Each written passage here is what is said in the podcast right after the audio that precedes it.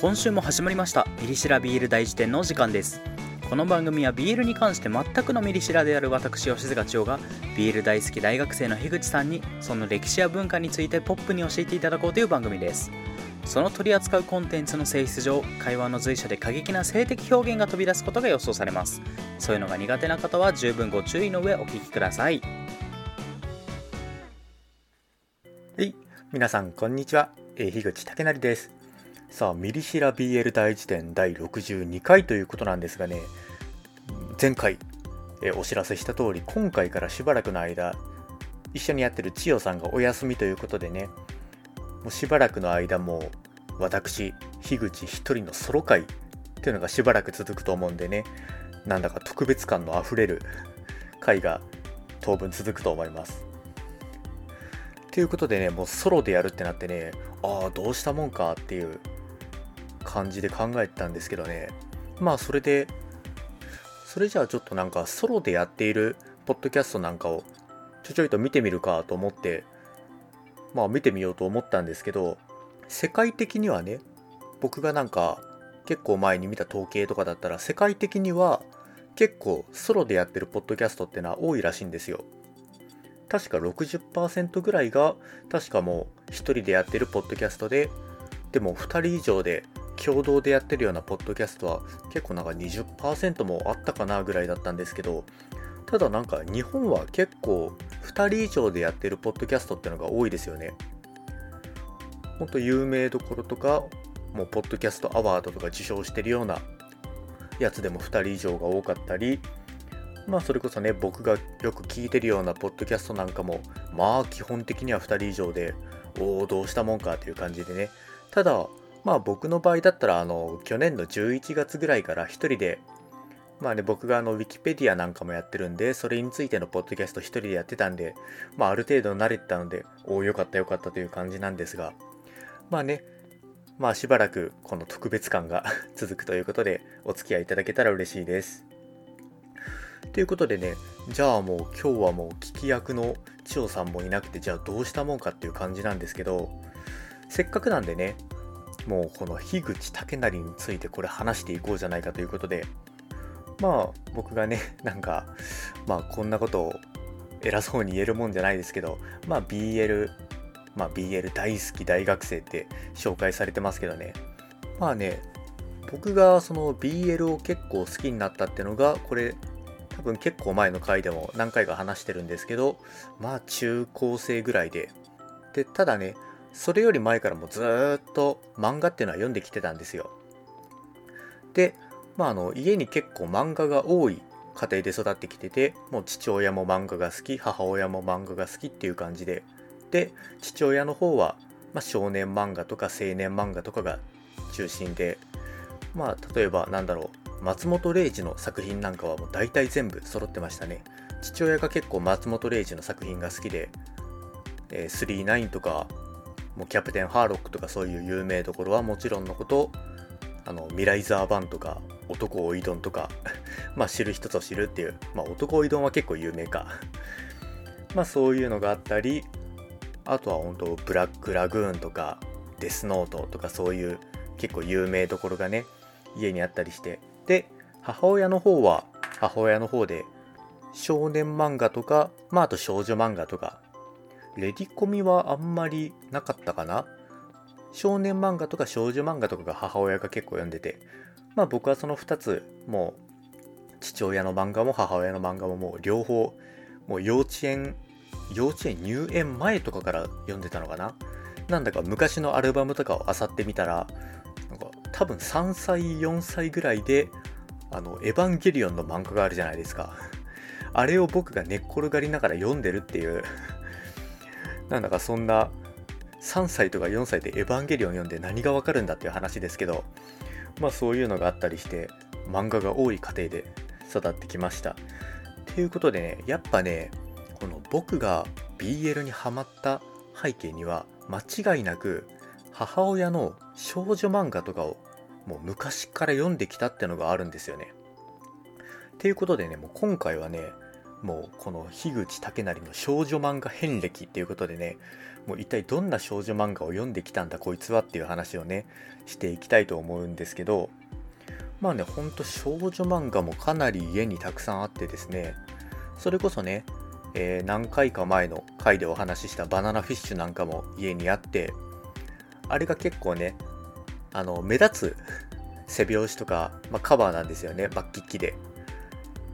なんでも幼ながらに目についてこれ読んでみたらまああれがね結構話が複雑なんで小学生ぐらいでも読んであまり理解ができなくてで、まあ、BL ハマりだしてからまた読んでっていう感じで。でね他にもほんと小学生ぐらいの頃から少女漫画読んでた中でこの少女漫画っていうのがもう BL を題材にしてなくてもそれこそねあのバナナフィッシュみたいに、まあ、結構 BL 要素が強いやつじゃなくても結構 BL 成分が含まれてる作品なんかもまあ結構あるんですよね。っていうのが例えばまあ僕が一番覚えてるところで言うと山田太郎物語。まあ、これなんかめちゃくちゃ有名な作品で確かドラマ化だったかな？なんか嵐の誰かが山田太郎役でやってたはずですけど、まあ、山田太郎物語なんかもあれはねなんか貧乏な家庭で生まれた、まあ、山田家が主人公でで、まあ、長男の山田太郎から確か最終的にはなんか1 2 3人ぐらいいた気がしますけどまあめちゃくちゃ貧乏な家庭の、まあ、10人13人とかいる、まあ、美男美女の兄弟の話ですけどあれでもね結構ギャグ調なんですけどまあそこそこ BL 要素というかまあこの主人公の山田太郎っていうのが高校生なんですけどまあその山田太郎に惚れてる同級生がいるみたいな同級生の男の子がいるみたいな感じで BL 要素があったりしてでねやっぱ小学生の頃とかは BL とも思わずにあ結構自然にやっぱ受け入れてましたね。でまあこういうもんかって思いながら読んでてでね他にもまあこれは BL 要素は山田太郎物語よりかはあまりなかったと思いますけど「赤ちゃんと僕」っていう漫画なんかも小学生の頃とか結構読んでて。でね赤ちゃんと僕なんかはもうラガワマリモ先生でもうラガワ先生といったらもうニューヨークニューヨークっていうこれもねバナナフィッシュとまあ並ぶぐらいには結構有名な、まあ、BL 作品ですけどまあね、この赤ちゃんと僕は、まあこれは、えっ、ー、と、えのき拓也くんっていう小学5、6年生だったかなの男の子が主人公で、で、まあその弟のみのるくんっていう弟を、まあお世話するっていうね、母親がちょっと、まあかなり若くして亡くなっちゃって、で、まあその拓也くんがまあもう今時でいうこれもヤングケアラーバリバリヤングケアラーですよね、これは。で、まあそういう話で、で、同級生、拓也くんの同級生も、まあ美男、美男、うん、美男美女、うん、だね。ばっかりで、で、ああ、まあね、結構やっぱ BL 要素というでもないけど、まあ、綺麗な顔をした男の子たちが、まあ、キャッキャと している漫画なんかもね、結構楽しんで読んでいましたが他にもねほんと少女漫画はいろいろ読んできててやっぱり僕が一番印象に残っている漫画っていうのがあってそれが、えー、高橋さゆみ先生の「キラキラ香る」っていう漫画なんですよ。これは多分その山田太郎物語とか赤ちゃんと僕とかと比べたらあまり知られてはない作品だと思うんですけどこれがねもう小学校中学校ぐらいかな？とかの僕にはもうめちゃくちゃ刺さってでまあこれがどういう作品かっていうとこれあの平安時代のお話でまあ時代物のの作品なんですけど基本的にはねあの女の子が主人公ででまあ男の人に恋をしてっていうまあありがちなまあ一般的な少女漫画でまあねこの主人公の女の子っていうのがまあ、サギリっていう名前でで平安時代が主人平安時代が舞台なもんなんでねまあもうかなり平安のその都平安京が舞台ってなってて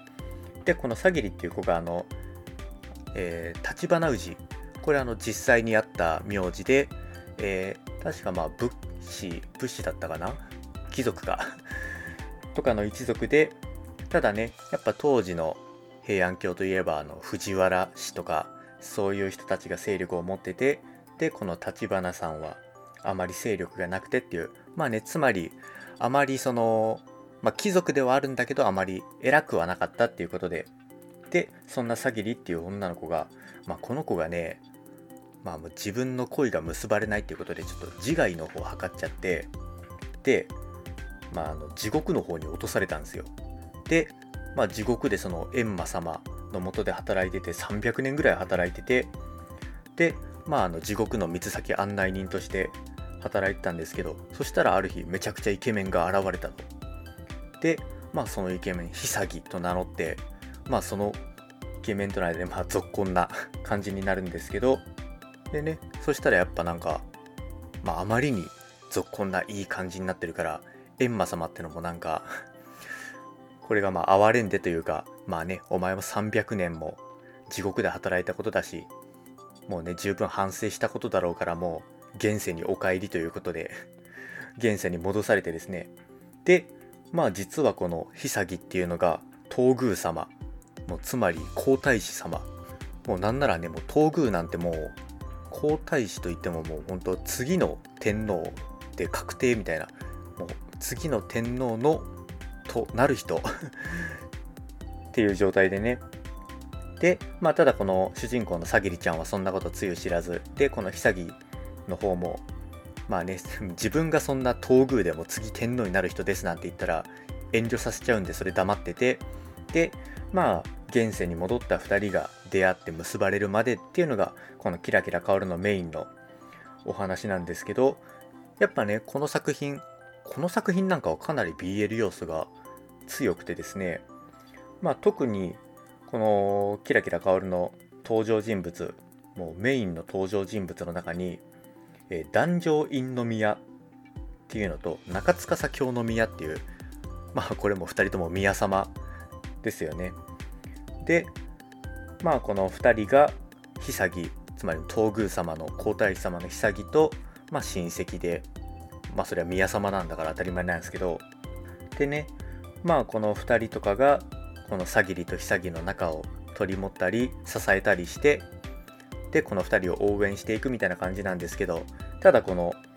えー、中塚先ほ宮っていうのが、えー、久木のこのおじさんだったかな？おじさんなんですけど、まあ、年齢もそんな離れてなくてっていう。で壇上院宮がこれが久木の弟だったかな？なのでまあこの中塚先ほ宮と壇上院宮は叔父と甥の関係なんですけどもうこの中塚京宮の方が壇上院宮にもうめちゃくちゃ惚れててっていう。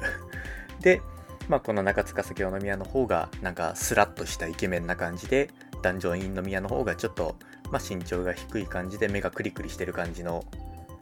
まあ、ちょっと可愛らしい感じの宮様でね。でもこの2人もなんか話の4分の1ぐらいはこの2人の 話だったなっていう感じで。でね、これを小学生ながらに読んで、おお、この話は面白いと。で、多分ね、もう、僕がね、初めて読んだ BL っていうのが、なんか、多分話すたびにコロコロ変わってる気がするんですけど、まあ、確かその、初めて BL として読んだ、その、BL レーベルの作品っていうのは、あの、ボイ・ミツ・マリアっていう作品なんですけどただどうだろう。かなりやっぱ BL してる作品って言ったらもう BL レーベルじゃないけど BL かなり BL な作品でもう初めて読んだこういうので言ったらやっぱりここら辺の少女漫画になるんでしょうね。でねやっぱりこの少女漫画で言ったらこういう時代物なんかも多かったりしてそれこそあの以前紹介した青ずきんっていう作品も、これあの、平安だったか鎌倉だったか定かではないですけど、これもね、時代物で、まあ、BL 要素も含まれてるっていう感じでね、まあ、やっぱね、それで思いましたけどやっぱ少女漫画は面白いっすね。やっぱね少女漫画に含まれてる BL 要素っていうのがも BL 作品 BL レーベルとかの作品に含まれてるまあ含まれてるというかもうメインなんですけどそういうなんか BL の感じとはまた違った感じで面白さがあってね。ただね難しいのはその少女漫画に含まれてる BL 成分っていうのは意外とやっぱ分かりにくいもんなんですよね。読まないと分からないからっていう。BL レーベルの場合だったら